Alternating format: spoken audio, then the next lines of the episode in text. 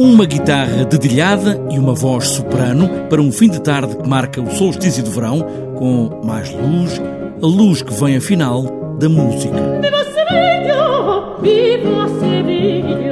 No dia em que há mais luz e que as pessoas podem estar mais tempo, a, eventualmente até na rua, a fazer música, o que para nós não é assim uma coisa muita novidade, porque nós temos, até no inverno, temos luz até razoavelmente um certo tempo no dia, mas quanto mais para norte vamos, eh, menos luz existe. Às quatro da tarde já é de noite. Portanto, é festejar a, luz eh, sob a forma de música. Fazer da ideia de música uma celebração usando il Settecento, a italiano, o século onde o clássico mudou para o romântico. Il Settecento quer dizer o século XVIII.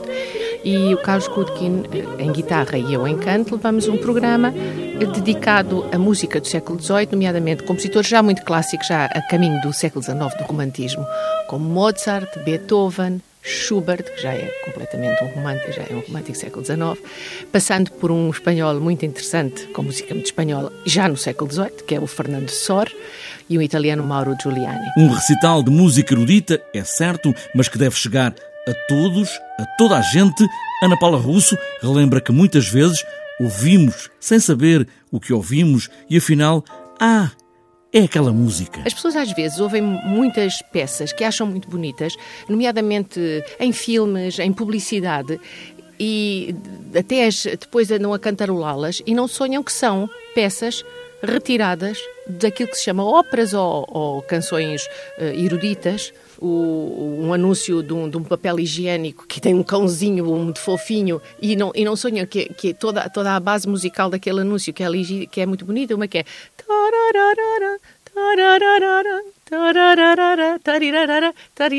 Colocar cordolar. Desculpem, passa a expressão, passa a publicidade. Mas isto é baseado numa grande área de uma, de, uma, de uma obra de Mozart, por exemplo. Música para todos. Com este programa, Mozart, Sur, Beethoven, para dizer só alguns, com a voz soprano de Ana Paula Russo e a guitarra clássica de Carlos Gutkin.